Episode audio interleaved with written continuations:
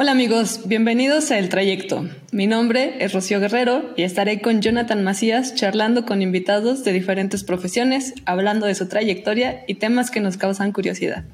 Este es el episodio 3 de la temporada 1 y hoy nos acompaña Rodrigo Rangel, mejor conocido como Ro, chef, amante de la buena música, la buena comida, la buena bebida y los tatuajes. ¿Qué onda Johnny? ¿Qué onda Ro? Bienvenidos y cómo están. ¿Qué onda? ¿Qué onda? Eh, muy bien, digo, eh, la verdad me, entusiasma mucho conocer a, a Rod, digo, he escuchado de él y, la verdad me parece muy, muy interesante todo lo que, ha, lo que ha hecho y lo que hace hasta ahorita. Eh, más que nada como escucharlo y lo que ha platicado como lo que lo ha influido a llegar hasta donde está y la verdad, o sea, creo que una de las cosas que a lo mejor no, no me dejará mentir que él es como más por lograr algo, es más como el cambio que quiere hacer él, mismo como persona hacia otras personas o en el entorno en el que está, pero no se enfoca tanto como que a lo mejor en cumplir un objetivo y, y es eso, ¿no? O sea, quiere más para hacer algún cambio, ¿no? Eh, pero bueno, ahorita vamos a platicar un poquito más de eso, ya por ahí lo estaremos conociendo más a fondo en algunos temas distintos que, que tenemos por ahí, pero bueno, ¿qué, qué, qué tal, Ro? ¿Cómo estás? Hola chicos, ¿cómo están? Pues qué gusto. Este, hace rato decían que estaban stalkeándome. Qué aburrida es mi vida en redes sociales. No, no lo hubieran hecho, la verdad. Publico pura babosada. No, no, muchas gracias. Y, también gracias por lo interesante. Nunca me he considerado un tipo interesante, pero muchas, muchas gracias. Estoy bien contentote como de, de platicar, de dialogar. Creo que a mí lo que más me gusta es eso, como generar esta, este lenguaje, ¿no? Y poder como este, externar ideas y también debatirlas, ¿no? Dudar, siempre eso me gusta. Muchas gracias por la invitación. Sí, pensamiento crítico a todo lo que da. Sí, lo que dices de que no, el no considerarte interesante te hace aún más interesante, ya que es como que no, yo no soy ser interesante, pero todo lo que haces, o sea, es realmente interesante, ¿no? O sea, como que eso dejarlo así, es, es así, ¿no? Pero bueno, eh, por ahí, o sea, estamos viendo que eh, que has crecido, o sea, como dices que tu madre te ha influido mucho en esta parte de, de, cocinar, pero, por ejemplo, ¿cuándo fue como la primera vez que, que, que, dijiste esto es como lo que me gusta? Si fue como en algún momento que, que probaste algo, que comiste algo, que fuiste como, no sé, a tomar algo y a, hacer como una experiencia de comida, no tanto como o en tu casa o no sé, ¿verdad? O sea, ¿cómo fue que tú dijiste, oh, esto me gusta y empezaste como a indagar un poquito más de esto? ¿Fue en la niñez, en la adolescencia? No sé. Pues es, bien curioso, lo he hablado con alumnos, lo he hablado como tanto en otras entrevistas y demás. Creo que tuve la fortuna de que en mi casa se comía muy bien. O sea, mi madre cocina increíble, le choca cocinar, no, no le gusta, pero cocina muy, muy, muy bien. Y yo no soy de esos cocineros que dicen que tuvo la abuela y que la abuela les cocinaba y que los acercaba a la estufa y les enseñaba como las especies y demás. No, yo no tuve, yo no tuve como esa, esa abuela. Como dato curioso dice mi madre que cuando yo inicié, de muy chico siempre he sido como muy curioso, es algo que sí he tenido toda la vida. Y decía mi madre que me sacaba de la cocina, que yo era como mucho de, ¿y qué le pusiste? ¿Y qué, qué hiciste? ¿Y a qué huele? ¿No? Y me sacaba, mi mamá me sacaba de la cocina. Entonces, siempre he sido como muy, pues gordito, entonces también me encantaba la comida, no era súper comelón. Y para mí, creo que la mejor respuesta que te puedo dar es que para mí la comida es un premio. A mí me educaron de esa forma. El hecho de si sacaba yo unas buenas notas o si yo me portaba bien, había un premio y ese premio era comida y para mí era el mejor premio. Obviamente tuve juguetes, obviamente pues fui ese niño, fui el último de los de, de mis hermanos, no soy el más chico, este, pues sí, obviamente tengo esa parte de, del apapacho, pero para mí la comida era un premio. Yo lo que más recuerdo, pues de repente es con mi papá ir a comer, ¿no? Me llevaba como a, lugares que le gustaban y me terminaban gustando a mí. No sabía las calles, no sabía dónde estaban ubicados, pero era algo que me emocionaba mucho. O sea, si él me decía, vamos a cenar tacos, yo sabía que era calidad y yo sabía que íbamos a comer rico ese día, ¿no? Este, había, aparte había como un pacto ahí secreto entre mi papá y yo, era de que no le digas a tu mamá, yo llegaba y le decía a toda mi mamá siempre fui muy chivatón ahí de, morro. Este, y con mi mamá igual, o sea, mi mamá era como, pues iba por mí todos los días a la escuela. Yo me acuerdo cada viernes, eso es algo que tengo mucho en la memoria en la, en la primaria, como el hecho de salíamos y cada viernes me compraba unas frituras, ¿no? Yo esperaba todo el viernes para comer esas pinches frituras porque era como algo que me gustaba. eh, el hecho de canjear como de tenemos que ir al camión, tú decides o nos quedamos aquí y nos vamos rápido o nos vamos caminando, pero te compro un yogur o te compro algo. Entonces, para mí la comida era un premio. Creo que hoy, grande y ya hoy siendo chef y hoy lo que tengo, creo que sigue siendo un premio la comida. El premio de conocer gente increíble, el premio de también poder estar como en cocinas increíbles, como de vivir experiencias muy buenas. Después, pues realmente la cocina llegó a mí de un, o sea, como tropezada. Yo siempre he querido ser músico este, nunca se los externé tal cual a mis papás. Era como, pues no, no que mis papás fueran tan, tan cerrados en ese aspecto, pero pues no, también yo estaba como un poquito perdido, como que no sabía bien, bien qué quería. Y pues mi mamá empezó a hacer como, a meterse como en el gremio de la cocina y pues empezamos a tener cocinas económicas y demás. Al principio me daba mucho miedo, era evidente. Estábamos en un mercado era un ambiente bien hostil, era un ambiente bien rudo. Yo tenía 15 años, ¿no? Este, y mi mamá pues siempre ha sido una entrona, ¿no? O sea, si algo tienes que nunca le da miedo nada. Y ahí aprendí, o sea, me empezó a gustar, o sea, la verdad es que me empezó a gustar y me acuerdo que como a los 17, que fue como mi etapa era bien raro porque a los 17 estaba como mi mejor etapa artística porque yo era una biblioteca de cosas, o sea, consumí un buen de cosas eh, innecesarias para ese tiempo. Ahorita creo que son muy necesarias, pero innecesarias para ese tiempo. O sea, era el tipo que leía libros bien raros, era el tipo que veía películas bien raras, que se comía discos, que buscaba de arquitectura, o sea, era un chingo de cosas, ¿no? Entonces, me acuerdo que mi hermana una vez, antes de tener un puesto de gorditas aquí en la casa, y antes de abrir siempre poníamos música y me acuerdo que ese día estaban los Beatles. Somos muy fan, mi mamá y yo, de los Beatles. Y, y pues estábamos viendo, pues qué chingos iba a ser de mi vida, ¿no? O sea, pues 17 años, tienes que hacer algo. Este, pues fui educado de esa forma, ¿no? Y me acuerdo que mi hermana me dijo, güey, ¿por qué no te metes a la cocina? Está chido, buen cotorreo, creo que te puede gustar, creo que puedes, creo que tienes actitudes.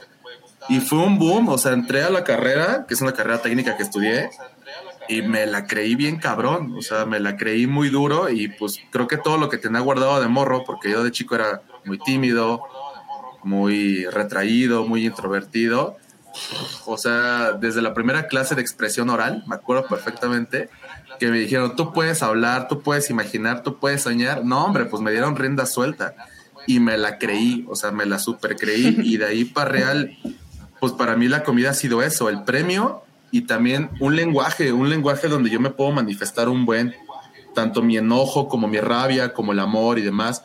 Actualmente con mi mamá sigue siendo lo mismo, ¿no? O sea, cuando vengo a comer con ella, cuando ella va a la casa, o ya de grandes tener la oportunidad de echarme un vino con mi papá, echarme una chela con mi papá, pues es algo que valoro. Pues vuelve a ser un premio, ¿no? Vuelve a ser un premio de, la, la comida para mí.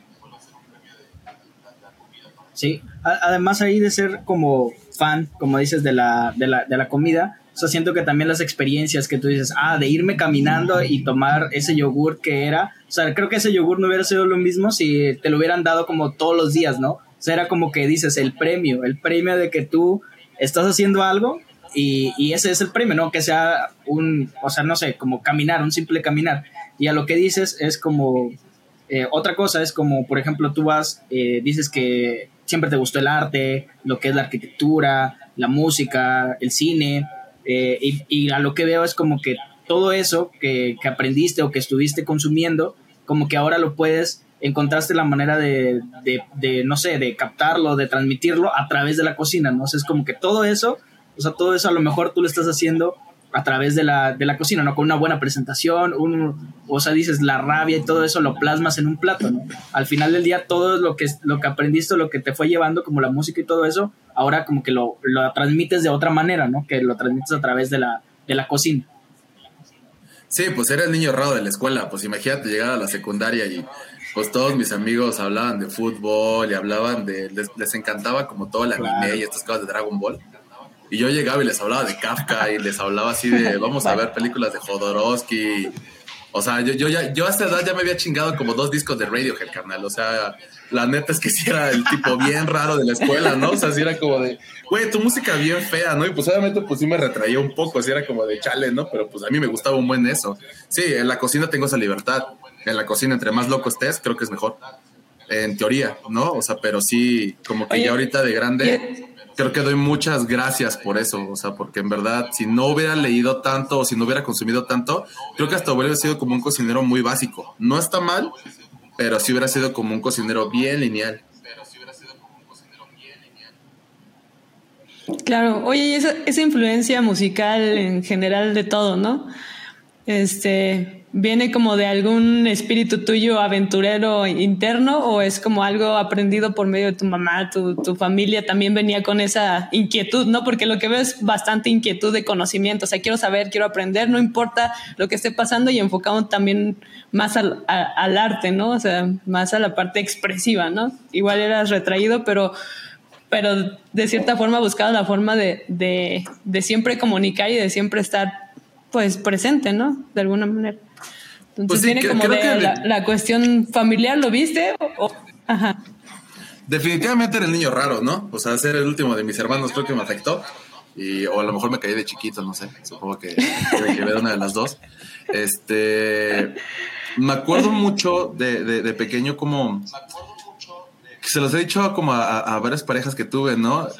Es bien raro pensar que un niño de nueve años estaba sentado en el sillón y podía pasar horas viendo MTV y horas viendo Cartoon Network, ¿no? Era una cosa muy rara. O sea, yo tenía nueve años y te veía Tommy Jerry y veía el Nevermind, ¿no? De, de Nirvana.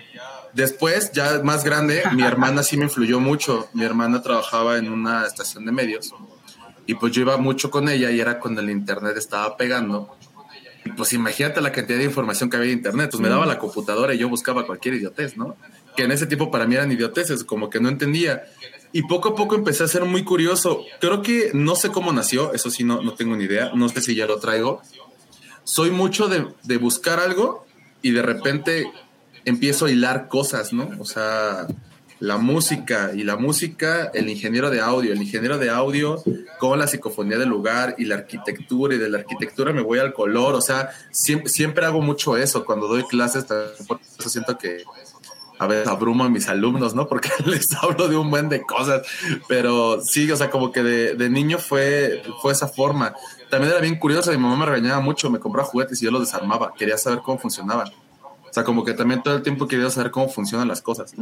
Este, y creo que, creo que fue algo que a la fecha lo tengo. No, o sea, nunca fui bueno en mecánica y esas cosas. O sea, como hombre sí soy bastante malo, ¿no? Se cambiaron a llanta y hasta ahí. Pero no me dio por la mecánica o por la, sino, o sea, era más como la curiosidad del por qué, ¿sabes?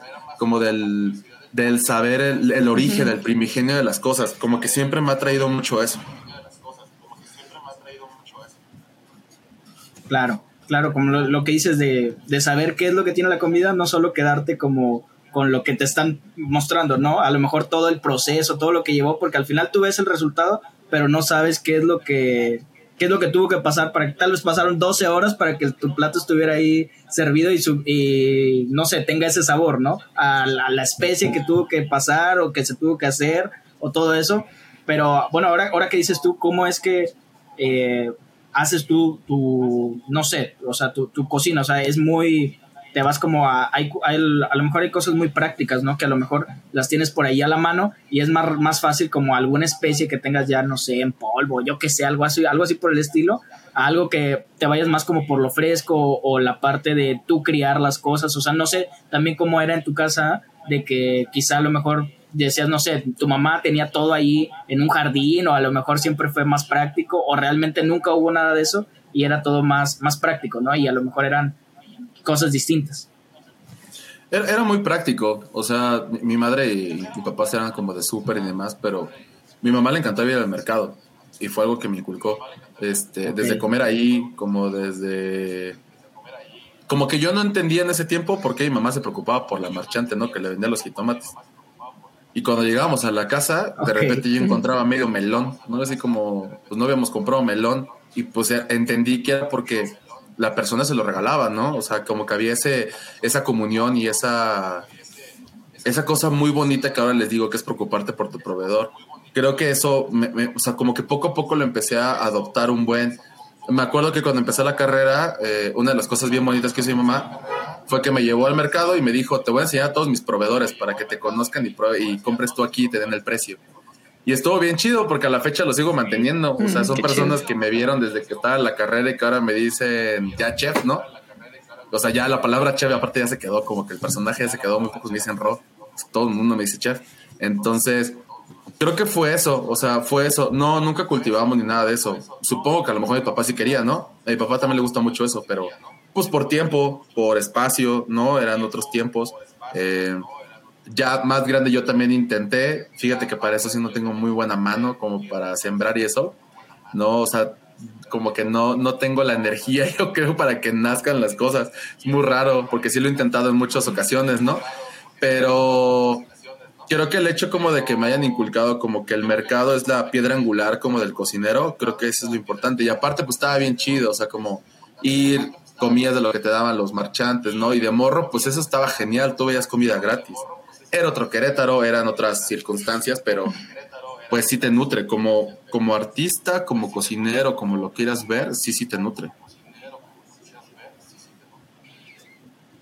No, y con tanta diversidad que tenemos, digo, afortunados nosotros en México de tener un mercado al cual podemos ir y que a veces muchos productores bajan, como dices, tal vez no tenemos nosotros la energía o el tiempo, el jardín como para generar los productos, pero pues te hace valor, si has intentado cultivar, te hace valorar más el hecho de, no manches, me estoy comiendo esta lechuga o este rábano o esto que se tardó cuatro o cinco meses en salir, ¿no? O sea, como que es, es otra historia y, y, creo que México tiene esa diversidad bien, bien chida en los mercados, o sea, encuentras de todo, es súper rico, súper barato, está interesante. ¿Tú, tú crees que, que, que, tu cocina, eh, digo, regresando un poquito a la parte de lo que dices de la música y de cómo eras muy, muy diferente a todos tus, tus compañeros en la escuela o, o algo así? Eh, por ejemplo, ¿tú crees que la música o el ser así o sea, no hubiera, no serías el chef que, se, que eres ahora si nada de eso te hubiera pasado, si hubiera sido como un poco más, eh, no sé, como podría decir, como más normal, menos loco, por así decirlo, de que andar buscando y poniendo acá. ¿Crees que todo eso hubiera cambiado si a lo mejor hubiera sido, no sé, como, como alguien más, no sé, más tranquilo, más, eh, más lo que está tu época? Porque a lo mejor, como dices, te llegó el internet y fue como, o sea, de ahí te abrió mil caminos, ¿no? Entonces como que cam cambió todo, ¿no? O sea, si crees que si tu camino no hubiera sido así, ¿serías el chef que eres ahora? O a lo mejor no hubiera ni siquiera llegado a ser chef y hubiera sido otra cosa, no sé. No, definitivamente hubiera tenido una vida más linda. Eso, eso es una obviedad. Así, eh, hubiera tenido una vida menos complicada, la calma, verdad. Calma. Eh, no sé, o sea, hay dos tipos de cocineros, ¿no? En el gremio. Bueno, ya hay tres. Los TikTokers, los que se creen que cocinan, este, y que ya okay. subes un video y si a todo le pones tocino y queso cheddar, pues obviamente sabe bien. Están los otros, que son los chefs creativos y los chefs pues tradicionales, ¿no? Los, robots, porque también hay que ser honestos. Dentro del gremio hay mucho robot. El famosísimo chef que, que lee recetas. De hecho, de hecho, esa tradición es francesa, o sea, de leer recetas y no poder inventar, o sea, estás como caballo, ¿no? De hecho, hasta se ve en la película de Ratatouille, ¿no? Cuando ella quiere, él quiere cambiar la receta, no se puede porque es muy francés. Creo yo que hubiera tenido como una carrera gastronómica muy diferente. Si hubiera estado como en restaurantes muy grandes y demás, pero hubiera sido como mi carrera normal, ¿no? Como de escalar poco a poco, llegar a ser un chef. Este, y creo que también hubiera sido como de esos chefs muy aburridos, ¿eh? Como que la pasta es la pasta y que la técnica es la técnica y que no puedes modificar cosas y si de por sí soy gruñón, creo que hubiera sido más gruñón. Este, hubiera a lo mejor también idolatrado como a más chefs, no como lo que muchos chavitos hacen ahorita. Gran ventaja de lo que tuve y por qué me di como este salto, pues fue porque cuando estaba estudiando, como al segundo semestre, empezaron los concursos, los famosísimos concursos. Entonces, una vez que me metí a un concurso, vi que podía ser un chef loco y que estaba bien y que aparte era bien visto, ¿no?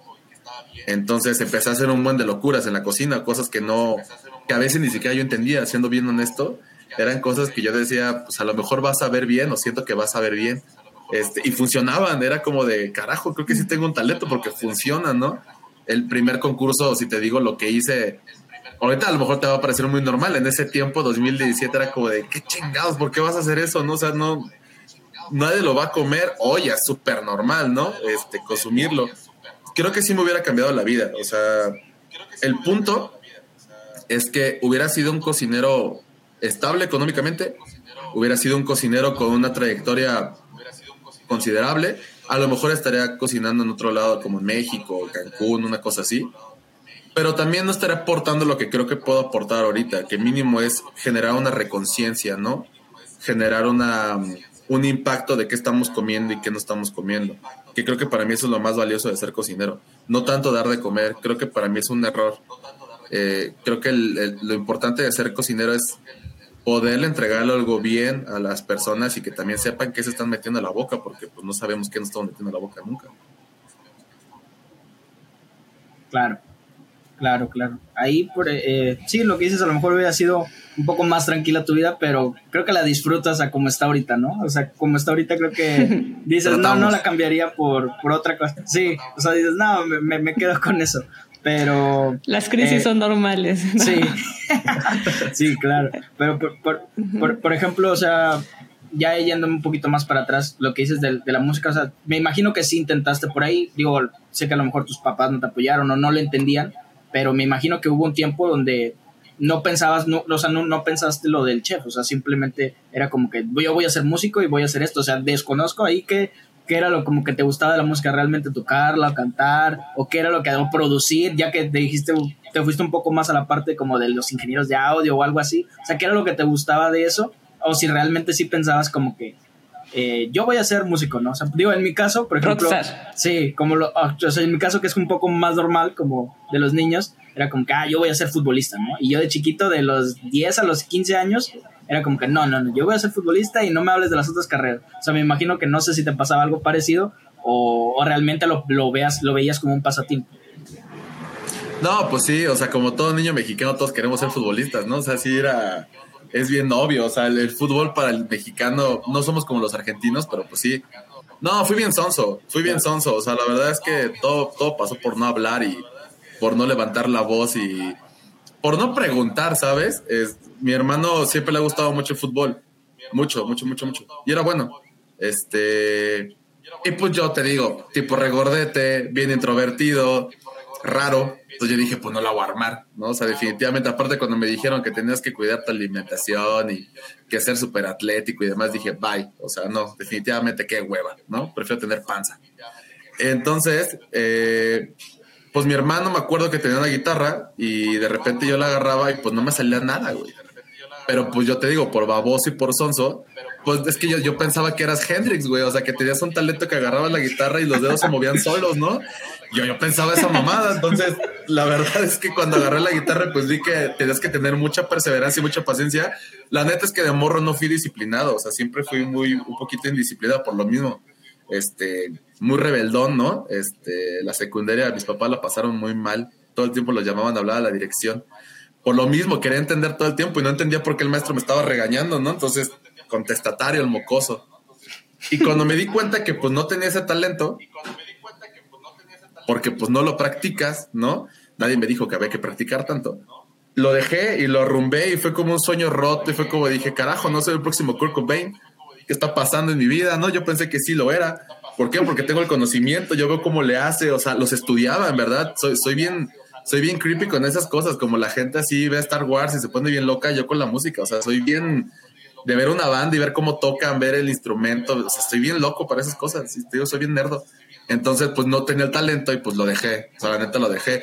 Obviamente me metí a como al fútbol y eso, pero pues también vi que no tenía tanto talento, ¿no? O sea, dije, no soy rápido, no soy una gacela y tampoco soy un Messi, no se me pega la bola al pie, tampoco tengo tanta visión de campo, siempre he usado lentes, así que, o sea, son de esas cosas que dices, carajo, si hubiera hablado y a lo mejor, porque mis papás siempre fueron abiertos a eso, tampoco te digo que eran muy cerrados.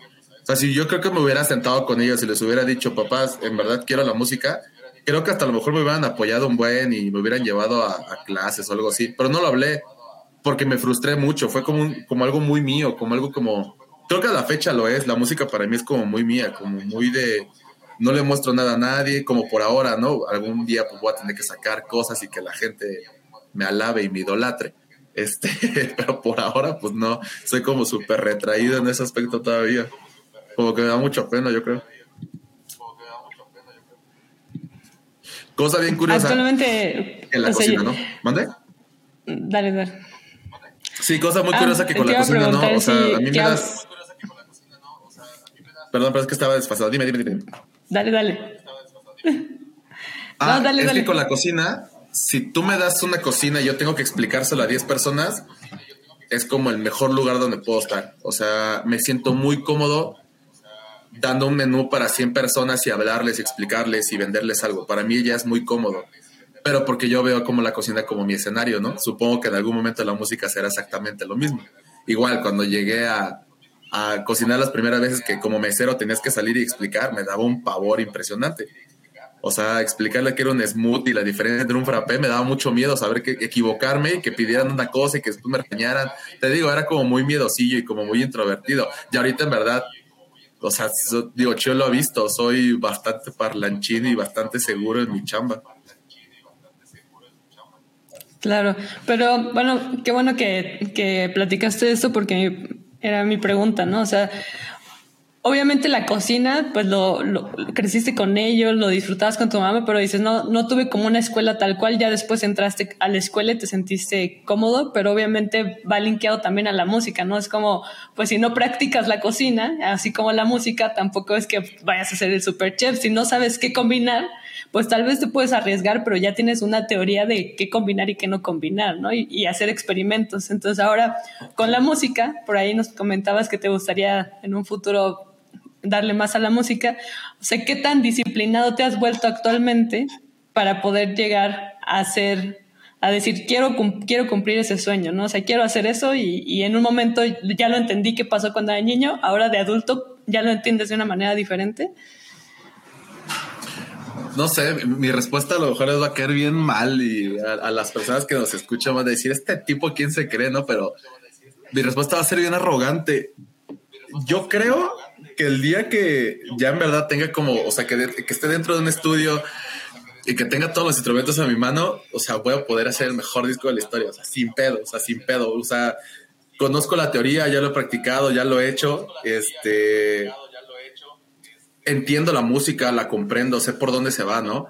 Ya me estoy disciplinando, ¿no? No estaba disciplinado por, por una cuestión de que, pues es que también, afortunadamente y desafortunadamente, la cocina es muy demandante es muy, muy, muy demandante y el gremio es, es horrible, o sea, no hay horarios, ¿no? Este, las situaciones son bien hostiles, este, tienes que, o sea, como maestro tienes que estar preparando clases constantemente, ya tener una escuela obviamente te genera otras responsabilidades.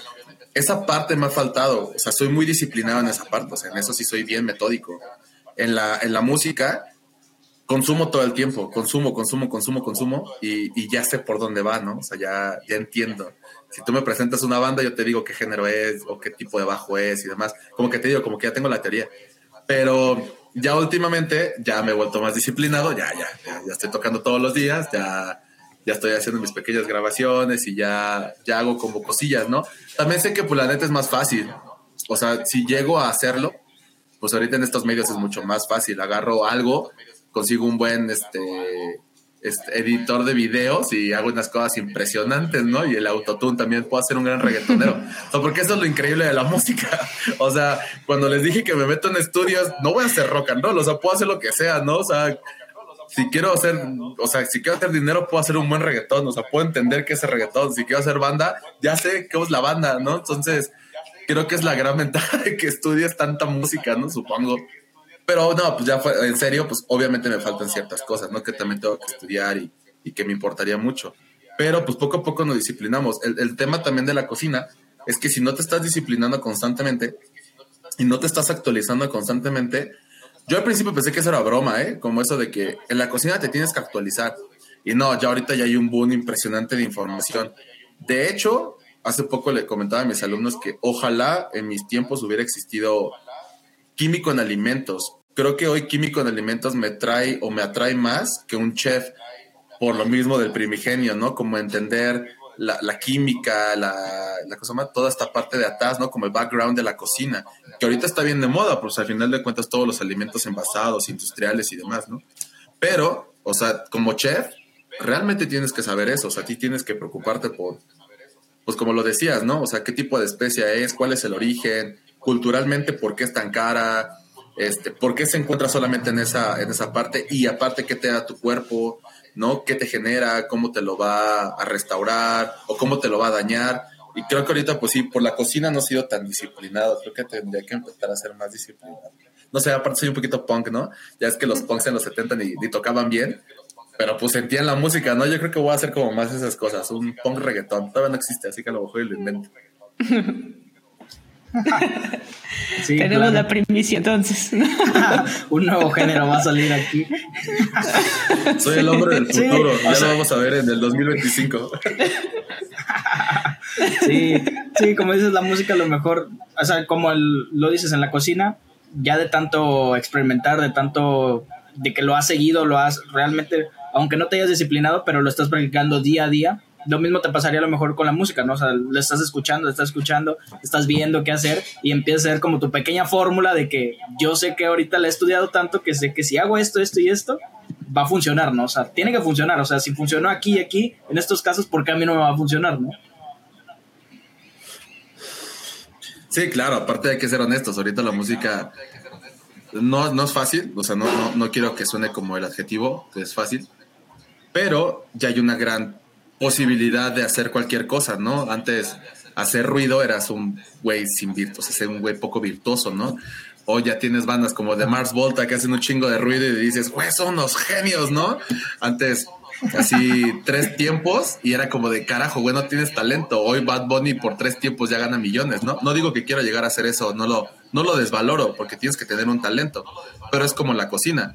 Una cosa es vender un sándwich como Super X otra cosa es vender el sándwich, ¿no? Tú hiciste el pan, tú este, cortaste la, el jitomate, el jitomate estaba en tu huerto, o sea, yo por eso siempre hago la relación que la música tiene mucho que ver con la comida, o sea, siempre hago esa misma relación. Carlos Fuentes hacía la relación de la poesía y la literatura con el fútbol, y yo hago como mucho esa relación entre cocina y música, hay muchas cosas que se parecen. Pareciera que no, pero hay en verdad muchísimas cosas, hasta el momento de picar, los ruidos que lo mismo te da este, la, los utensilios, no por nada, la batería se llama batería de cocina, o sea, no por nada. O sea, en verdad es como bien curioso, ¿no? Suena bien, bien burdo, pero pues es por eso. Fíjate que no lo había pensado por qué se le llamaba batería, pero ahora sí tiene, tiene sentido. O sea, lo volteas tal cual toda tu batería es un instrumento, ¿no? O sea, me imagino que algo, más de una vez has hecho música en tu cocina golpeando, no sé, la espátula o yo qué sé, jugando con los sartenes. Yo creo que sí, ¿no? Sí, pues de, o sea, si, si volteas una batería, pues tienes toms, tienes una tarola, tienes un contratiempo, o sea, sí. De hecho, el último reconciencia que les decía, eh, o sea, no iba, va a ser, pero todavía no sé cuándo lo voy a hacer, pero era con instrumentos de cocina, o sea, iba a ser música con, o sea, con ollas y demás, que pues realmente te da lo mismo, pues que es un platillo, un pedazo de metal, pues que es un sartén, pues un pedazo de metal. O sea, sabes, hay mucha relación, o sea, como, no, y claro, o sea, la cocina de hecho, pues en todas las cocinas que te puedas imaginar, siempre al final hay unas cumbias impresionantes y ahí estás haciendo ruido con la cumbia y demás. Hay mucha música dentro del gremio. Mucha, mucha música. Claro. Oye, voy a cambiar un poquitín de tema, pero me gustaría también que contaras tu punto de, de o sea, tienes tu propia escuela, eres empresario básicamente, llevas tus negocios y más aparte, pues tienes una pasión por la docencia, que eso también está cool. O sea, ¿cómo, una, ¿por qué docencia y no dijiste, voy a ser el super chef y me voy a meter atrás de cocina y voy a hacer, o sea, ¿por qué decidiste irte más por el lado de la docencia? Y, y pregunta dos, este, ¿qué, ¿qué retos tiene el hecho de ser tu propio, pues tu propio jefe, tu propio cocinero, básicamente? Pues creo que cuando empecé con el gremio de la... Cuando empecé a entrar al gremio, me empecé a topar como con el background, ¿no? Con toda la parte oscura, con todos los dammers, los chefs dammers que hay, que hay, que nomás asesinan y se comen las ideas. Porque hay mucho de eso, ¿eh? Hay mucho, mucho de eso. Muchos restaurantes este, son de lo que inventes aquí se va a quedar para el restaurante, no te lo puedes llevar. Entonces, pues nomás están absorbiendo ideas, ¿no? Eh, tuve muy malas experiencias de trabajar con chefs muy reconocidos en Querétaro y ganar 100 pesos, 130 pesos, ¿no? Y las personas se acercaban a ti como cocinero y era como, oye, muy buena idea, fue tuya, ¿no? Pues sí, pero pues el chef se levantaba el cuello. De repente ver como que también los tiempos y demás, no es que le huía al trabajo, de hecho, creo que soy me considero un tipo trabajador. Más bien era como eso, como que no me, no me quería convertir en eso, no me quería convertir en esos chefs pues que tarde o temprano, pues quieras o no, el éxito te genera, ¿no? A mí me tocó la, la etapa donde pues empezaron los programas de televisión de los chefs y pues obviamente todo mundo quería llegar a hacer eso, ¿no? Como tener un programa de chefs y este, estaba el gourmet.com, ¿no? Que era como de las mejores este, televisoras de, gastronomía, pues de hecho era como un logro llegar ahí, ¿no? Que la, gente te viera. Digo, en México, si estás en la televisión abierta, pues ya eres un tipo reconocido, ¿no? En cualquier cosa que hagas, aunque hagas el ridículo.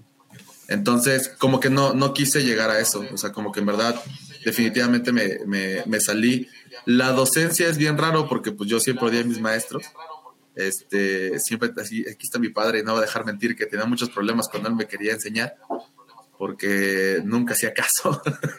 no sé, como que no me gustaba cómo me enseñaba, pero yo sentía que en verdad estar dentro de la docencia sí iba a poder generar un impacto alto y salvar mi México. Entonces, cuando decidí entrar a la docencia fue porque en verdad dije que en verdad me iba a comprometer a que iba a ser disciplinado y que iba a poder en verdad a, a cambiar, no vidas, pero sí cambiar un poquito el chip, ¿no? Este, de las nuevas generaciones. Obviamente desde mi primer día me di cuenta que era lo mío, me encantó, era otro escenario, vuelvo lo mismo, ¿no? Es, tienes a gente que te está viendo, este, están así como expectantes a lo que tú digas y si tú dices que el pato a la naranja tiene que ser el pato Donald, pues te lo van a creer, ¿no? Depende cómo lo digas porque es así la educación en México, ¿no? Entonces yo trataba de cambiar, obviamente pues era un chef diferente, ¿no? Era un chef que hablaba de varias cosas. Y creo que la docencia hasta la fecha me ha dado más gratitudes que la cocina, eso es bien, bien bonito decirlo, porque cuando tú cocinas para alguien, está bien padre que te digan, oye, gracias, estuvo muy rico y, oye, qué rico, qué ricos sabores, nunca los había experimentado y demás. Pero cuando en la docencia es, oye, ¿qué crees que ya como mejor gracias a ti? O mejoré mis técnicas y ya puedo cocinar mejor a mi familia. Si tienes más, más pago, ¿no? Digo, es una profesión bien noble, no obviamente ni se gana bien. En México, ¿no? Y en algunas escuelas privadas tampoco se gana tan bien. Pero sí tienes como esta parte de, de que se quedan con tu mejor recuerdo. Por eso decidí poner una escuela, o sea, tal cual. O sea, en pandemia fue cuando la puse y, algo que dije, creo que es momento de hacerlo, ¿no? Como ya tener algo mío aunado a eso, ¿no? Y a la postre, pues ya sea tu propio jefe. Hace poco veía una entrevista de, del Salinas Pliego y tenía una frase increíble del tipo. Decía que hay personas que nacen, o sea, como para que seas esclavo de alguien, ¿no? Y eres esclavo ocho horas y está bien, está cool. Voy, cumplo, y, pero eres un esclavo de él. Y eso es más fácil que ser tu propio esclavo. Ahorita salió acá los sonidos del barrio, lo siento. Este. Están contratando a la bodega Herrera. Así que, por si les interesa. ya ves, Johnny. Fíjate, y hablando ahí como de, de ser esclavos, ¿no? Y él decía: está más cabrón ser tu propio esclavo y yo nunca lo había visto de esta forma y hoy me doy cuenta que sí, soy mi propio esclavo, ¿no? O sea, yo mismo me tengo que exigir y pararme temprano para comprar insumos, para hacer las cuentas, para ver lo del contador, para limpiar, para dar la clase. Te explotas un buen. La dificultad pues está bien tremenda, o sea, es muy dura. Tienes que entender que es un estilo de vida. Tienes que entender que ser empresario y ser, o sea, microempresario, como lo quieras ver, pues es casarte con tu proyecto y tu proyecto tiene que ser el mejor constantemente, ¿no? Y tienes que estar ahí cuidándole y demás. Todo el mundo va a llegar a querer meterle mano, todo el mundo quiere opinar, pero tú sabes el que tienes la idea, tú eres, tú eres el que acá lo, diseñaste. Hoy como una, pues está bien padre, es mucho mejor empresa que Colectivo Vainilla Bella, que es mi otra empresa. La verdad es que es mucho mejor. Tiene más orden, tiene más impacto, este, mejoramos en muchas cosas, pero fue como por la prueba y error, ¿no? ya decirte que tengo pues fácil con las dos, pues ya le pego como a los ocho años, ya es bastante de, de guerrearle, ¿no? De, de tener muchas alegrías y tener muchas bajas, ¿no? Sí, eventos malos, ¿no? Sí, eventos muy feos. Eh, pues obviamente a veces no llegar a la quincena, no llegar al mes, no llegar con los pagos, ¿no? Eh, algo que molesta mucho como empresario, pues es estar de, de cobrón, ¿no? el hecho de que tienes que estar cobrando, también no, está padre eso, pero pues al final de cuentas vuelve lo mismo. Si tienes como un espíritu y una disciplina, pues lo puedes lograr. Algo que me he dado cuenta de esto, y pues está bien padre decirlo, yo he ayudado a muchas personas, o sea, porque me han visto a mí, he ayudado mínimo, mínimo, te viene a la cabeza como 15 que ya tienen su propia empresa porque me vieron a mí, porque vieron que sí se podía. Eso es un aliciente bien chido, que dices, oye, sí se puede, ¿no? O sea, sí, sí se puede armar. O sea, si puedes inspirar, significa que también tú te puedes inspirar a ti mismo. Y ahorita, pues, creo que lo más complicado en este momento es como ser inteligente y adaptarte a las redes sociales. A mí me cuesta mucho como empresario hacer eso. Me cuesta mucho, como que a veces me siento con demasiada presión trabajar para Facebook es muy cansado. O sea, trabajar para Facebook es muy pesado. Tienes que estar trabajando con él 24/7 y a una hora y tienes que entrar esa hora. Si no entras esa hora, tu publicación no da. Yo he tratado de ya no trabajar tan, tan hermético para Facebook, ¿no? O sea, sin querer, pues Facebook te dice, tienes que entrar los miércoles a las 8, de 8 a 9 publicar. Si no publicas de 8 a 9, no te va a ver nadie, ¿eh? Y, o sea, sí, 9-1 y nadie te vio. Entonces, hoy ya me vale un poquito eso, ya no importa ya publico cuando yo quiera y hago lo que yo quiera, pero aún así pues trabajo para redes sociales, ¿no? Que esa es la presión. Todavía no trabajo para TikTok, no sé si voy a llegar a trabajar para TikTok, pero es otra presión, ¿no? Ves la cantidad de videos de cocina, es impresionante, es impresionante la cantidad de videos de cocina que hay. O sea, todo mundo cocina y todo mundo ya, o sea, el video se ve increíble y hay 10 videos haciendo lo mismo picaña, 10 videos haciendo lo mismo alitas, 10 videos haciendo lo mismo, ¿no? y todos son iguales, ¿no? Entonces dices, ¿cuál va a ser el diferenciador? O sea, en verdad es, ¿cómo puedo luchar contra eso? A veces como que las redes es lo que me cuesta. De ahí en fuera, pues ya estoy un poquito más acostumbrado como a ser freelance, como a entender, sin querer, sin querer, aprendí a ser buen vendedor. Entonces también ahí como que se me dio poco a poco, ¿no? Ya no me cuesta tanto vender mi producto. De hecho, a veces hasta se vende solo, que está increíble, ¿no? No sé cómo lo hice, no sé cómo lo logré, pero se vende solo. Sí, la verdad es que ese no, no voy a mentir, no sé cómo lo logré.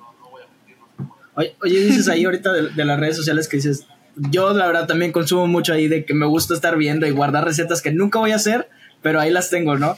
Pero, por ejemplo, dices que, dices, que, dices que ves lo mismo, ¿no? Ves lo mismo y es real, o sea, metes, buscas, no sé, pizza, y te aparecen, los primeros 10 videos son idénticos, ¿no? Pero ¿por qué no, o sea, no, no sé si no ves un área como de oportunidad o algo así donde dices, o sea, mi, mi, cocina es un poco diferente o es un poco disruptiva y a lo mejor yo hago esto diferente y no sé, o sea, no lo estás compartiendo y ahí es donde a lo mejor puedes destacar. Y la, y la otra parte que dices que a lo mejor sientes que es muy demandante es porque estás acostumbrado, no sé, como a hacer freelance y dices, yo tengo que andar viendo la contadora, yo tengo que andar viendo esto, esto y el otro, y a lo mejor eso de las redes sociales te lo estás como cargando mucho a ti y a lo mejor Chío no nos dejará mentir que ahí está Chío, que puedes decir como que, oye, necesito que me ayudes con esto, esto y esto, y a lo mejor no cargarte tanto la mano a ti, pero realmente creo que sería muy valioso que a lo mejor nos compartas como lo que tú tienes, y de esos 10 videos, si se suma un 11, pero ese 11 es diferente, pues sí creo que va a destacar más que los otros 10, ¿no? Sí, es, bien raro, como que todavía ahí no, no he encontrado como el, el ánimo de hacerlo, como que todavía sigo como un poquito viejo necio, este como en algún momento fui con Spotify, ahí fue cuando más me doblé. Yo era de los que escuchaba nada más discos, ¿no? Y decía, no, no, no, Spotify, no, nunca voy a tener Spotify. Y ahorita veme, soy un fan de Spotify, de Deezer y todas esas madres, ¿no? O sea, sí, de hecho, fíjate que bien curioso, cuando empezó la pandemia, empecé a, o sea, agarré la computadora, la abrí y empecé a vender clases a 50 pesos y tenía un chingo de alumnos, tenía 30 alumnos. Y yo les decía, pues es que los tengo que dar a 50 pesos porque pues literalmente tú te puedes meter a Google, buscar roles de canela y vas a encontrar 10.000 recetas y de esas 10.000, pues eliges las que tú quieres y ya vas a poder hacer roles de canela. Mi diferenciador, pues era obviamente el léxico, el explicarles qué estaba pasando, la técnica y demás, ¿no? Creo que eso está padre. Y mucha gente me lo dijo, ¿por qué no empiezas a hacer como un canal de YouTube donde empieces a subir recetas? Y no sé, me empecé a sentir como Chepina Peralta, compadre, y dije, no, no quiero llegar a eso, o sea, no, no, no quiero que el chavo Rodrigo termine como Chepina Peralta y haga pinches recetas bien feas. Y, y aparte, la neta es que soy un tipo iracundo y soy un tipo bastante bravo, entonces dije, capaz de que no voy a poder medir bien las opiniones ahí por Facebook de de que me digan así como, ah, tu receta está bien mala, ¿no? Y me voy a, me voy a enganchar luego, ¿qué pasa, estúpido? No sé, no sé, supongo que tengo que trabajar en ello, ¿no? Por eso ya no vamos a acercar a Chío, yo creo, para que ella lo haga. También la otra, pues es que obviamente como freelance y después de una pandemia, pues una estabilidad económica también ha estado bien compleja, ¿no? Y obviamente tienes que valorar la chamba, pues del diseñador, del que te da redes, de todo.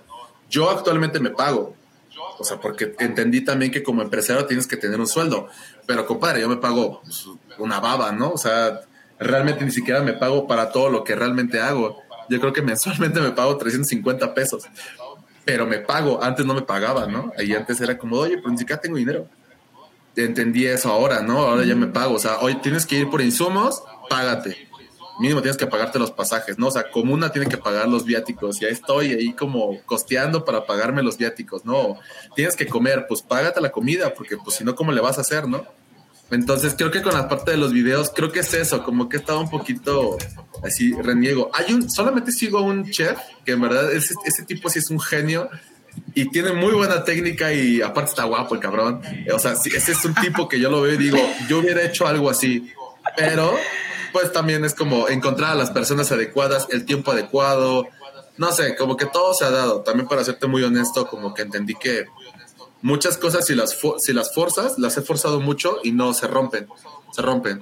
Y las cosas bien naturales, como que empiezan a fluir bien, bien, bien duro, ¿no? Entonces, estoy pensando que todo va a fluir próximamente, que a lo mejor el siguiente año ya podamos tener el, el, el, cosa más, los canales de YouTube o algo, no sé. Empezar a monetizar estaría padre ahí haciendo. Porque hay unas recetas luego en YouTube terribles. O sea, luego buscas así en YouTube recetas y dices, neta, ¿cómo pudiste subir un video de eso? Y aparte abajo ves y 1050 reproducciones y dices, ¿quién chingados vio esta pinche receta? O sea, neta, ¿quién en su sano juicio la buscó? Está, están horribles, la neta. Sí, ya, ya vamos a tener ahí el canal de, YouTube. No va a ser Chepina Peralta, a lo mejor va a ser Ro Peralta o algo así, podríamos meter por ahí. Pero. Error sí, o sea, digo, ¿no? Sí. Ser el sex symbol de las señoras de 50 años, podría con ese cargo. Podría. hay, que, hay que buscar bien el target. sí, ahí, por ejemplo. Dale, dale, dale. Ah, justo lo que decía Ro es como, sí, a veces uno siente que trabaja para estas plataformas y hay demasiada información en, redes, pero yo estoy de acuerdo contigo, o sea, sin presión, creo que cuando llegue el momento de publicar, de que quieras también compartirlo, porque tu carga de trabajo creo que es bastante y la satisfacción que llevas también creo que es buena porque yo he ido a tus clases y son clases personalizadas, son clases que te comparten algo que siempre te nutren y creo que eso es difícil trasladarlo a una plataforma. Se tendría que buscar la manera de hacerlo, de igual de la forma como lo haces ahorita, pero, pero creo que ese, ese impacto que tú buscas, tal vez en redes sociales se puede lograr, pero se tendría que buscar como, como la forma.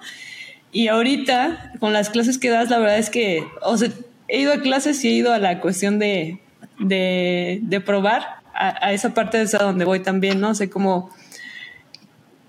¿Cuál es el platillo que dices, no manches, por, me la volé aquí con esta combinación de sabores? O sea.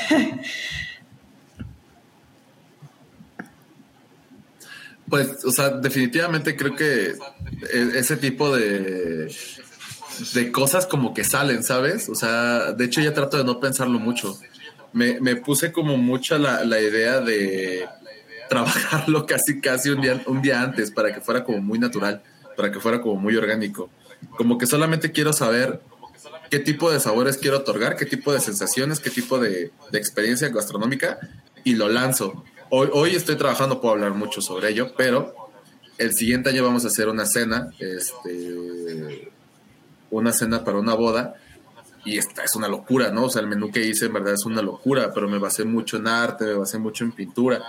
Creo que más bien es como lo que quiero yo proyectar en, en el, en el, ¿cómo se En los platillos. Antier estábamos haciendo una prueba de menú para un restaurante que estoy asesorando y de repente se me ocurrió como un sabor, ¿no? Porque me encantan los mariscos y dije, yo me gustaría descubrir este sabor cuando voy a sentarme un lugar de mariscos y echarme una chela y demás. Y creo que ya lo hago, ya lo hago con eso. O sea, sí lo hago pensado, o sea, porque sí está pensado, o sea, no, sí está bien diseñado. Y también está diseñado para que sea temporal. Eso es algo bien padre de mí. Porque hago platillos que sé que van a pasar épocas, pero vas a recordarlos. Es bien complicado llegar a ese punto, pero sí me ha pasado. Igual pasa con, con recetas o con algunos insumos que enseño y de repente son atemporales, o sea, pasa, pasa el tiempo y la gente sigue recordando como ese momento, ¿no? Muchas personas me siguen pidiendo platillos de Navidad de hace tres años que la verdad ni me acuerdo cómo los hice, o sea, fue como le puse de esto, le puse el otro, quise proyectar este sabor y la verdad es que siéndote bien honesto, o sea, pasó de esa forma, ¿no? O sea, fue algo bien, bien normal. Y, así lo hago, o sea, así lo hago, realmente lo hago de una forma bien orgánica. Creo que también con los montajes, y creo que luego, luego se puede ver cuando tú ves este mis montajes de platillos, se ven como a la primera, porque es lo que le digo a mis alumnos, tiene que ser a la primera. Si tú ves que un platillo está demasiado pensado, está demasiado estético, es por algo, pierde temperatura, pierde estética y pues no se ve natural, ¿no? Y es como todo, o sea, entre más producido, pues es evidente que va a perder como esta cierta chispa de lo natural. Oye, ahorita que, dices eso de que vas a, que tienes como eh, hacer una, un, un, menú para, la, para una boda, por ejemplo, tú, tú cuando conoces a una persona crees que, no sé, por ejemplo, conoces a Rocío, no sé, a Chío, conoces a Chío y dices, mm, le voy a cocinar esto porque creo que le va a gustar, sin antes de que ella te diga como que siento que estos sabores me gustan, tal, tal, tal. O ¿Tú crees que conociendo a una persona lo conoces como, o sea, sabes qué, qué puede gustarle o algo así? ¿O realmente no tiene nada que ver y es como que o sea, el paladar es muy diferente a como eres tú, no sé. Fíjate que es bien complicado. Entre más una persona te diga qué necesita o qué sabores les gustan, es más complicado llegarle. Pareciera más fácil. No sé, alguien llega y te dice, a mí me encanta el barbecue, me gusta el pollo y me encanta el pan brioche. Y lo primero que pensaría era como hamburguesa, ¿no? Hamburguesa, barbecue. y de repente se la presentas y te dice, no, no, realmente es que no me gusta esto, ¿no? O sea, no me gusta la combinación de los tres. Eh, trabajo yo de una forma bien rara en, y creo que hasta le tocó a, a Chío. Eh, yo hago menús sorpresas. Entonces cuando llegas no sabes qué va a haber de comer. Aparte también porque es que hay, hay, esta temática donde si predeterminas a las personas en aspecto comida, lamentablemente tenemos un buen de prejuicios gastronómicos. Entonces si de primera instancia le dices sesos y a pasote, te va a decir que no. O sea, te va a decir guácala, no, no, no, no, ni de broma. Pero si no les dices nada, se los presentas y lo prueba, de repente dice, carajo, esto está bien bueno. Y ya después le dices, ah, son sesos. Es en serio porque tenemos muchos prejuicios gastronómicos. Entonces, a mí me gusta más que no me digas que te gusta, así de hecho no, no, no es algo que me importe, y yo presentarte algo, y si latino, pues obviamente aumenta más mi genio, ¿estás de acuerdo? O sea, es como de maldito genio, ¿cómo lo supo? Pero pues es que también hay unas cosas como bien básicas, ¿no? Que ya como pues ya con, la, con el tiempo ya lo sabes, ¿no? Como ya sabes como por dónde irte o demás. Bueno, lo mismo como la música, ¿no? Es como si entendieras ya un ritmo que está muy de moda. Mm, ya sé por qué, por qué onda irme, ¿no? Pero acá en, en los menús lo que más me gusta es hacerlo sorpresa. O sea, creo que es lo que más, hasta me ha tocado con mi mamá. O sea, ella estuvo en algunas sesiones que hice antes, este, que se llamaba Restaurante Clandestino, y alguna vez la invité y le hizo unos camarones que a la fecha tiene así como ese recuerdo de ese platillo que yo ni me acuerdo ni cómo los hice, pero le encantaron, ¿no? Entonces es mucho mejor porque si no el prejuicio gastronómico gana un buen. En cambio, cuando le haces de cocina a un niño, o sea, el niño se va a comer todo porque no tiene nada de prejuicio. O sea, el niño sí come todo. Entonces, eso también te da mucha pauta para la imaginación y como para experimentar aún más. Porque si es muy limitado. O sea, si te lo pones a pensar, ahorita, por ejemplo, luego, luego ponte a pensar, tengo antojo de algo, ¿no? No he comido, son las cuatro y no he comido. ¿Qué quiero comer? Y si empiezas a pensar qué quieres comer, se te empieza a antojar y se te desantoja. Antoja, desantoja, antoja, desantoja. Pues vas a un lugar, lo presentas y lo que te dices, ah, mira qué rico se ve, yo ni sabía que quería esto, y pum, empiezas a comer. Pasa un buen eso, en verdad, es un ejercicio que casi poco hacemos. Pero sí, Burger King lo maneja increíble. Vas a Burger King y dices, quiero una, quiero una hamburguesa quiero una hamburguesa. Llegas y está con bacon, y está con barbecue, y está con onion, y está con un montón de cosas que terminaste comprando un hocho y papas, porque no sabías que necesitabas un hocho y papas para ese momento. Es una cosa bien rara, pero es que sí, por el prejuicio gastronómico. Claro. Eso sí, yo tenía justamente en una de tus sesiones de la combinación de vino, no se me puede olvidar esa combinación de cecina con mazapán, así de prueba asesina más mazapán más una más el vino y así, ¿cómo crees eso?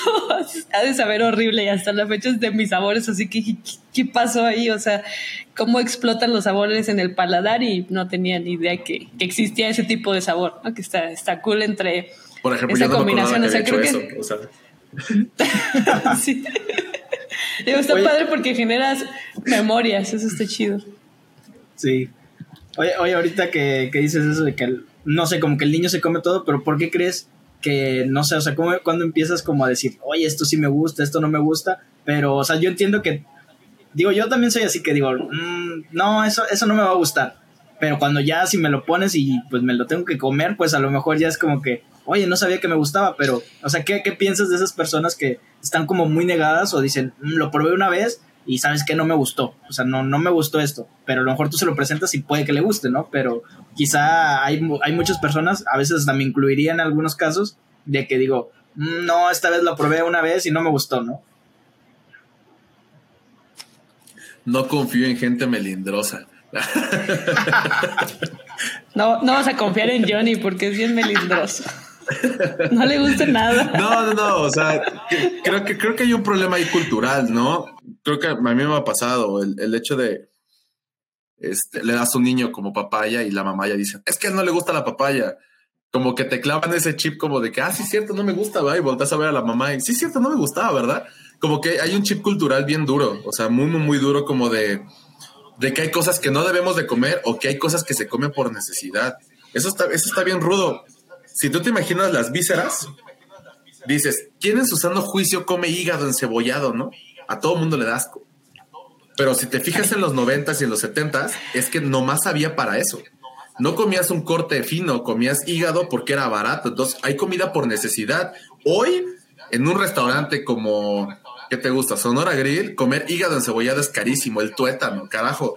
El tuétano era parte del caldo del mole de res, ¿no? O sea, un mole de olla y ya, o sea, te da, se regalaba el tuétano. Hoy los tuétanos cuestan carísimos, ¿no? Y vas a Sonora Grill y te lo presentan y de repente comiste huesos a 1500 pesos. Es una locura. Pero yo creo que es justamente por eso, por la parte cultural. Y creo que también porque pues no te das la oportunidad no solo de probar, sino de también lo que te puede otorgar a tu cuerpo, ¿sabes? Igual nos vamos a poner bien intensos con esa parte, pero hay ciertas cosas que a lo mejor no te pueden gustar, pero que te alivianan muy bien a tu cuerpo. Creo que una de las que siempre ejemplos pongo es la toronja. Si a toda la gente le dices toronja y es guácala, no, sí, la toronja no me gusta y es muy amarga y es muy fea. ¿Sabes la cantidad de, vitaminas que te da? ¿Sabes la, cantidad que te puede restaurar la flora intestinal? ¿Te ayudas a hacer una dieta astringente? ¿Sabes también el, el perfume que te da en los tragos? ¿Sabes también la textura que te puede dar en una ensalada, o sea, la cantidad y la variación que hay de un solo producto, pero no nos damos el tiempo, pues porque solamente estamos pensando que es amarga, ¿no? Pasan con los sesos, con el corazón, con las mollejas, que de repente dices, guácala, no, ni de broma quiero comer eso, pero ya estás comiendo montalayo, o estás comiendo menudo, o estás comiendo cosas que también es lo mismo.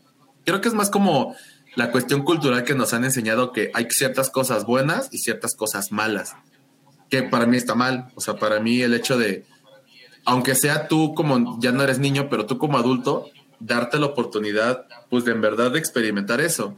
Si nos damos la oportunidad de experimentar cosas innecesarias, como el hecho de la música, como el arte o como de ver películas terribles, pues date igual la oportunidad de comer algo y decir, ah, mira, no sabía que me gustaban tanto los sesos, no, porque pasa mucho, pasa mucho. Yo cuando estudiaba, te puedo decir que tenía prejuicios gastronómicos terribles y a mí, me acuerdo, yo sufría mucho en cocina española, imagínate, sufría. Me decían, no, tienes que cocinar con jamón serrano. Y yo lloraba, yo decía, guácala, yo no quiero probar jamón serrano, no hay queso de cabra, y queso brie, queso azul. Y se quedaba, ¿no? Me acuerdo en las, en las prácticas se quedaba ahorita, dime queso, o sea, dime jamón serrano, y soy el fan número uno, dime queso Filadelfia, dime queso de cabra y vino, y o sea, yo puedo vivir de eso toda la vida, ¿no? Pero creo que es eso, por una cuestión cultural realmente Europa nos gana mucho en eso, pero el que nos gana brutal es Asia.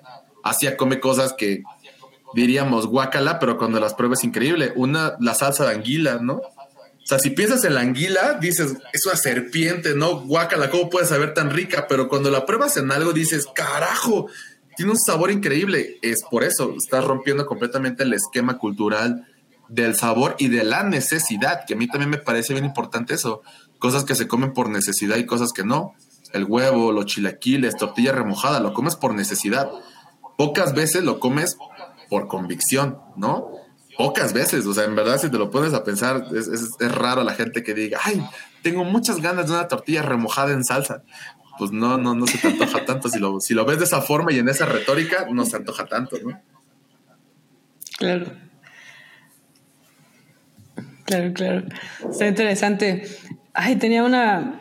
una ah, ahorita que estabas hablando como de toda la parte de la cultura, ¿cuál es de tus, de tu, pues de tu comida favorita de región, por ejemplo? Tú que conoces más que nosotros seguramente, o sea, que digas, ah, no sé, tal vez la mexicana es la top, pero tal vez tienes una, una, una cocina que dices, esta tiene unos sabores increíbles que, que, ni siquiera se pueden encontrar aquí en México porque no se produce o no se da, no sé. No sé si tengas una favorita o una que digas, ah, cuando la descubrí me sorprendió que se pudiesen mezclar estos sabores. Sí, creo, creo que definitivamente me acuerdo mucho cuando entré a estudiar gastronomía, pues como todos, ¿no? Quería ser ese chef italiano que cocinaba pastas, regordete y con bigote, ¿no? Así, todos queremos ser eso cuando entras a la cocina.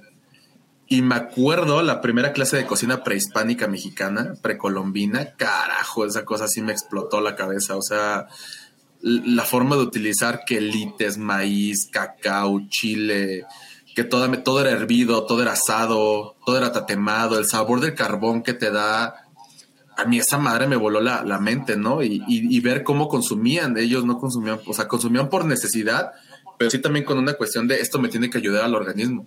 Creo que hoy día la cocina prehispánica es la que me gusta más. La que más acerca, pues, es la del sur, de México. por eso me gusta más, ¿no? Como la cocina del sur. La oaxaqueña, sí soy bien fan de la cocina oaxaqueña, ¿no? Sí, son brutales esos tipos. Puebla, la Sierra de Puebla, la Sierra de Guerrero, la Sierra de Querétaro, este, lo árido, a veces los sabores bien áridos de Coahuila, de, de, más? De, de, Tamaulipas, ¿no? La costa, no sé. Creo que no tengo ninguna favorita, sin embargo, creo que más bien me gusta como cierto tipo de sensaciones o sabores. Todo lo que sea quemado me encanta, o sea, que esté tatemado, que sea muy amargo o que sepa mucho tabaco, o que esté muy salado. Soy muy fan de esos sabores, muy, muy, muy fan. Y definitivamente, pues como cocinero, siempre llega un momento, el punto de inflexión que encuentras la cocina asiática y te vuela la cabeza.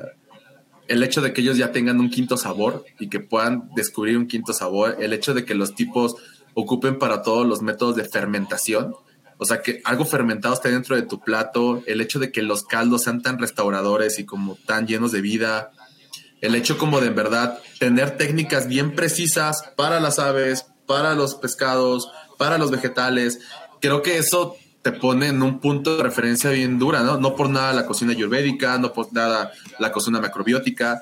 Asia está en un top bien duro, ¿no? O sea, si hay comida bien rara, pues lo que es originó el coronavirus, ¿no? El, murciélago, si hay como de qué pinche necesidad da de comer murciélago o qué necesidad de comer rata o perro. Pero pues también a lo mejor es su necesidad, ¿no? Y su idiosincrasia, que no, no, a lo mejor si alguien viene y le dices, oye, nosotros en la época de revolución la asesina era de burro. Y vas a decir, no, pues el burro era de carga, ¿no? ¿Cómo te lo vas a comer? Pues carnal, era lo que había en ese tiempo y pues evidentemente después del burro pasó que la asesina era de caballo y ahorita es de res. Pero realmente la asesina asesina en Oaxaca es de burro todavía, ¿no? Y si te lo digo, primera instancia, te voy a dar un taco de asesina de burro, lo más seguro es que digas, mm, no lo sé, carnal. no hay frijolitos con queso, yo creo que es lo, más seguro, ¿no? Porque sí te da como miedo.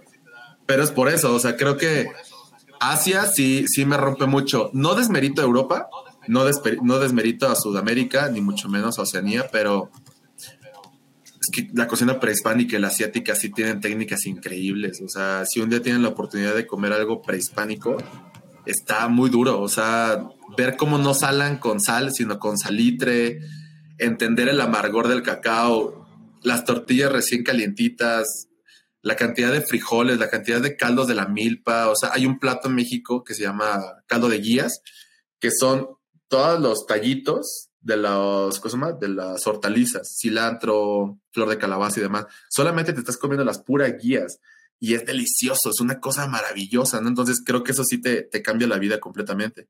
No te hace vegano ni esas cosas, pero creo que es un punto de referencia. Si quieres convertirte en vegano y en vegetariano, como rascarlo un poquito más y entender que hasta en la época prehispánica, pues comían esa parte, ¿no? Pero ¿por qué lo comían? Como entender el primigenio. Claro. Sí. Mm. Eh, eh, ahí, por ejemplo, ya, está, nos dio hambre. Sí. no, no, me acordé y, te hubiéramos puesto ahí, hay que traer comida porque llevamos aquí ya una hora hablando y no, no, he comido nada, son las cuatro y media y no he comido absolutamente nada, pero bueno. Eh, ahí, por ejemplo, otra, otra pregunta que te, que te, quería hacer era, eh, ya hasta se me olvidó de la... Por ejemplo, eh, ¿qué, ¿qué, crees que, ¿qué crees que a ti te gusta más? Si te gusta más como cocinar para los demás y que prueben tus platos, o te gusta más el comer tú, o sea, aunque no sean tus propios platos, pero que sean de alguien más, el comer tú o el que veas la expresión como de las demás personas cuando, cuando comen, ¿no? o su reacción, ¿no? O te gusta más tú el cocinar y que ellos coman, o sabes que a mí me gusta más probar los platillos, ¿no? Por ejemplo. No, definitivamente comerlos yo. Sí, ya, ya, ya perdí ese amor por ver las caras de expresiones. Sí, no, definitivamente ya, ya la perdí un poco. Ya el hecho de que, por ejemplo, no sé, ¿Qué ejemplo te puedo poner? Eh, me pasa mucho con, no sé. Sí, dejé yo de como consumir un poco de carne, no, no porque me hiciera vegetariano ni nada, por una cuestión ahí que yo decidí. Este, entonces empecé como a, a comer un buen de vegetales. Entonces muchas veces yo en mis menús pongo vegetales, o sea, todo un platillo es de vegetal. Entonces de repente que no haya esa valoración y que desmerites al vegetal, ¿no? Como que me enoja mucho, como que es como carajo, o sea, Dios mío, ¿por qué? ¿Por qué tienes que hacer esto? No, no, no es bueno. Entonces, creo que yo hoy que tengo la oportunidad cuando ya sé un poquito más de sabores y demás, es como una mentira, o sea, todos sabemos de sabores, todos sabemos de olores, todos sabemos de todo, nomás que a lo mejor no lo desarrollamos de la misma manera. Pero cuando te dan a ti algo de comer y que te puedas emocionar, sí es, es increíble. Solamente dos veces me ha pasado yo, nunca lo he logrado, yo nunca lo he logrado. Lo logré con un performance que hice, pero no con comida. Pero me acuerdo que fui a un restaurante que se convirtió en mi favorito de la ciudad. Ni siquiera había pedido mi platillo y me entregaron un pequeño taquito de aire con una salsita y con un queso y me hicieron llorar porque estaba tan delicioso y me, me supo tan rico que en verdad sí se me salieron las lágrimas, ¿sabes? yo no he logrado eso. O sea, yo no he logrado darle de comer a alguien y que llore y que diga, carajo, no. Sí he logrado, eh, he tenido como la bendición de que me digan, porque creo que el mejor halago para un cocinero es, yo de niño comía esto y me lo recobraste, ¿no? O sea, creo que son de los mejores halagos que le puedes dar a un cocinero. Tengo una anécdota increíble de un tipo que una vez le hice un curry. Un curry en Querétaro. O sea, si comparas la, la, la zona de India, ¿no? Nueva Delhi. Con Querétaro no tenemos nada de parecido más que el Tepe, ¿no? Sí, es lo más parecido a la India o Afganistán. O sea, pero no tenemos nada más parecido. Y le hice un curry y el tipo me dijo, yo viví ocho años en la India. Y desde que regresé no había comido un curry como en la India y el tuyo me hizo sentirme en Nueva Delhi con el calor, con la abrumación, con las vacas aquí al lado de mí comiendo me hiciste sentir en Nueva Delhi y dije, carajo, eso sí estuvo bien duro, ¿no? De las mejores anécdotas que tengo. Pero sí, creo que ahorita disfruto más yo, yo comer que dar de comer. Me gusta mucho restaurar y... Pero es que te digo, ya tenemos un buen de prejuicios, lamentablemente. Y hay otro tema ahí bien importante que se llama la palatividad. La palatividad empezó en los animales, o sea, imagínate, es la forma en que los animales pueden degustar sabores. Cuando tú le das a tu perrito ahí una mermelada de fresa, pues el tipo no sabe qué está pasando en su, en su cabeza, ¿no? O sea, el tipo solo conoce las croquetas. Entonces le das, le das algo dulce y que sabe ácido, o sea, el, perro está loco, ¿no? A nosotros nos encargaron, o sea, nos manejaron para tener una palatividad estándar. El azúcar, ya todos creemos que todo el azúcar es lineal, no, la sal es lineal. Si te pasas tantito, ya está salado. Pero salado para quién? O sea, salado para la palatividad industrial que tenemos, ¿no? ¿Cuántas veces has dicho, ay, las papas abritas están saladas, no las sazonaron bien? Nunca, nunca. O cuando has dicho, ay, el gansito hoy está muy dulce, nunca, ¿no? O sea, porque ya tenemos esa palatividad. Vas a Starbucks y dices, ay, te quedó muy dulce, ¿te gustó? A la primera te gustó, o sea, la primera latino. un tipo que a lo mejor nunca ha cocinado, pero te hizo un smoothie y latinó. ¿Por qué? Pues porque tenemos una, unos sabores bien estándar. Entonces también luchar contra eso como cocinero es bien complicado, es muy, muy, muy complicado. Creo que es todo un reto esto que mencionas, tanto como los prejuicios, como los sabores a los que estamos acostumbrados. O sea, son demasiadas cosas que tienes que integrar dentro de la cocina que está padre llegar a ese momento que mencionas como de esto me recuerda o esto me, o, o en este caso que te platiqué de yo tengo esa memoria de los sabores y me explotó algo como estaba como el perrito, ¿no? Así de, ¿qué es esto, no? ¿Qué está pasando? Entonces, creo que uh, decías sí, algo que... y vino sí me pasé de lanza también. Estaba bueno, ¿eh? Pero voy, voy a citarte en algo que me, que, que, me gustó mucho, que, que, nos enviaste de hecho por mensaje, que dice, la cocina congrega, el alimento sana y restaura, y la cocina es un medio de comunicación para perdonar, para juntar, para enamorar y para restaurar. O sea, ese pensamiento se me hizo súper increíble y súper bonito. Creo que con eso no nos tienes que explicar, pero creo que habla mucho de lo que, de lo que es la cocina para ti y, y qué gusto que no la compartas ahora con nosotros, porque de verdad, este, aparte de que nos abriste el apetito, nos, nos, nos abriste también la mente para poder, pues para poder disfrutar la cocina desde otro punto de vista y, y, agradecerte el hecho de que estés aquí con nosotros compartiendo y platicando. No sé si Johnny quiera, quiera platicar algo. No, la verdad, un gusto, un gusto que, que estuvieras con nosotros y compartiéndonos. La verdad, o sea, yo no, no nos conocemos en persona, espero pronto podamos hacer algo. Si incluye comida, mejor. Pero sería, sería un gusto. claro. Eh, y chupe, tenemos, Que hacer, tenemos que hacer otro capítulo de eso, porque también eres bueno. Sí. Capítulo de, bebida. sí, sí, estaría, estaría muy bueno.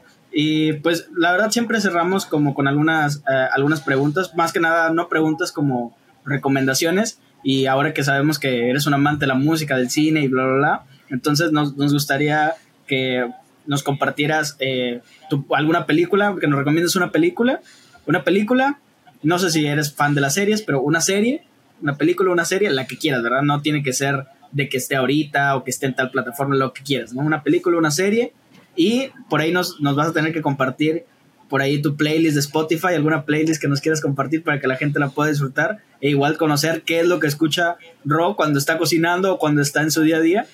Y por último, algún chef que, que admires o que sigas mucho, ¿no? O sea, esas tres. Te las vuelvo a recapitular. Primero una película. Vamos primero por la película, porque son muchas. A ver, una película. Ok. Eh, Ay, güey, me la pusieron bien difíciles. Me la pusieron difíciles. Voy a empezar de atrás para adelante. Una, creo que si se pueden topar a. ¿Cómo se llama este cabrón? Alex Atala. Alex Atala es un. Tiene de hecho su documental en Netflix. Su restaurante se llama Dom. Y es un tipo en verdad bien pensante. Es creo que de los chefs más valientes que hay ahorita, porque de hecho se acaba de retirar. Se retiró en el 2018, creo con la mejor frase del mundo, que dijo que ya el que los chefs viejos no servíamos para nada, que servían los chefs nuevos, con nuevas ideas, ¿no? Para que era mucho mejor. Entonces el tipo se fue a salvar el Amazonas de Brasil, ¿no? Entonces tiene ahí su, su propia comunidad que se llama ATA y está, está bien buena. De hecho, todo su restaurante tenía que ver con el Amazonas, ¿no? Y rescatar lo que había en el Amazonas. Está increíble. Alex Atala es, es un genio, yo creo. Y pues imagínate, brasileño, ¿no? Ni siquiera son esos chefs franceses ni nada. Mexicano no pondría ni uno, la verdad es que todos son bastante nefastos. Así que no voy a poner ni uno. Solamente sigan chef Rodrigo, ese sí es un buen chef. Este, de series, soy bien arrogante, lo siento. Ya arruiné el podcast, lo siento. Eh, de series, es, ay, es bien complejo, no es bien complejo, pero fíjate, fíjate, fíjate cómo lo, lo quiero relacionar porque me parece bien importante y para que vean a veces qué tan loco estoy. Creo que no voy a recomendar ninguna película y ninguna serie, pero lo que sí recomendaría es de que vean las referencias gastronómicas en películas muy famosas o series muy famosas para entender cómo la cocina es la piedra angular del hombre. Hoy voy a dar el, o sea, como un algo bien básico, pero un ejemplo, la serie de Dahmer, ¿no? Que es la última que me acabo de aventar. O sea, el tipo todo se basa en un instinto del punto de inflexión que es comer. ¿No? O sea, el tipo hace un canibalismo, pero ¿por qué desea comer? O sea, ¿por qué el tipo quiere comer a, un, a otro ser vivo, ¿no? Esa referencia cultural, esa referencia del alimento me parece increíble, no sé, Bastardos sin Glorias cuando se está comiendo el strudel, es, es increíble, ¿no? A mí me parece como de las mejores escenas. Eh, no sé, como que mucha referencia de, la comida en ciertas películas. Pulp Fiction, hablando ahí de, de las hamburguesas, ¿no? Esa, esa escena tan, mítica, ¿no? O sea, creo que la referencia de la comida y de ciertos alimentos dentro de las películas y del arte, creo que está bien interesante, ¿no? Como, como la comida sí es una piedra angular del hombre. Entonces es difícil como decirles películas. Es muy, muy, muy difíciles, pero creo que más bien que se queden con eso y que que se vean como completamente todo el tiempo hay una hay una cosa hay una referencia bien dura como a la a la comida, ¿no? Todo el tiempo, todo el tiempo. Eh, ahorita me acuerdo, por ejemplo, de Alicia en el País de las Maravillas. ¿Se acuerdan la bebida que es el desayuno, comida y cena, ¿no? Están haciendo la hora del té, ¿no? O sea, como que muchas relaciones de comida, ¿no? Sweeney Todd, ¿no? Los pasteles estos de que hacía de, de cuerpos humanos, de hecho, ¿no? O sea, o sea, la referencia gastronómica siempre es como bien importante. Y pues de la, de la música, pues va. No tengo playlist de Spotify porque soy tan, no sé, nunca puedo sacar mis canciones favoritas, así como que separarlas, nunca puedo, nunca puedo, siempre es como de lo que corre, lo que venga, pero les voy a hacer ahí unas de, unas de cumbias de cocina. Ahorita que llegué, mi mamá estaba escuchando a los temerarios, a los solitarios, a los pasteles verdes y demás. Y la neta es música, pues bien chida para cocinar. Neta, sí te como que te alivian y le meten un buen de pasión. La neta sí está chida hasta para cocinar. Ay, voy a aventar ahí un playlist de, puro cumbión loco. Ya, ya tenemos playlists para cocina. No, un, gusto. No sé, Chido, ¿quieres agregar algo más? Yo la verdad me, voy, me voy, muy contento y, y, qué bueno que pudiste estar con nosotros en, este, en este capítulo. No, hombre, gracias. Al contrario, en verdad, muchas gracias por el tiempo, gracias por escucharme, gracias por la charla, gracias por el cotorreo y pues espero que algo ahí que digas, ¿no? Sea sea importante y que a alguien se le quede. Creo que también eso es, eso es bonito de no solo hablar por hablar, sino que sea algo digno y que sea algo digno de recordar. Y pues gracias por su tiempo, gracias por invitarme. Y pues sí, esperamos verte por acá para que podamos probar algo, cocinar algo, ¿no? Y congregarnos, o sea, que el mejor pretexto sea la cocina, como, como en todos lados. Claro. Sí, correcto. Muchas gracias, muchas gracias a todos de verdad por, por todo lo que nos dejas y este y pues un gusto estar aquí. Sí, ah, bueno, vamos a cerrar, pero antes, ¿dónde te encuentran? ¿Cómo estás? O sea, hay que hacer el comercial. ah, ok. El Instagram y Facebook, Colectivo Vainilla Bella, y estamos como Comuna CCG. El Instagram mío es como rock-7, si no me equivoco. Este, pero la página de común es la que más tenemos activa, es donde más subimos, que la parte de la escuela. Y el colectivo Vainilla Bella ya le estamos dando un giro a la página, como que ya estamos subiendo las cosas más este, interesantes que, que habíamos ido. Eh, éramos una empresa de banquetería, hoy estamos haciendo como una empresa como de cenas y servicios muy personalizados y muy petit, ¿no? Entonces también está bien padre que vean porque estamos haciendo un buen de, de escenas sensoriales y demás. Así que ella será como nuestras dos. Y pues ya si todo sale bien, pues ya nos vamos a tener que meter a bailar a TikTok como Erika Buenfil o como el matador, no sé, esas cosas.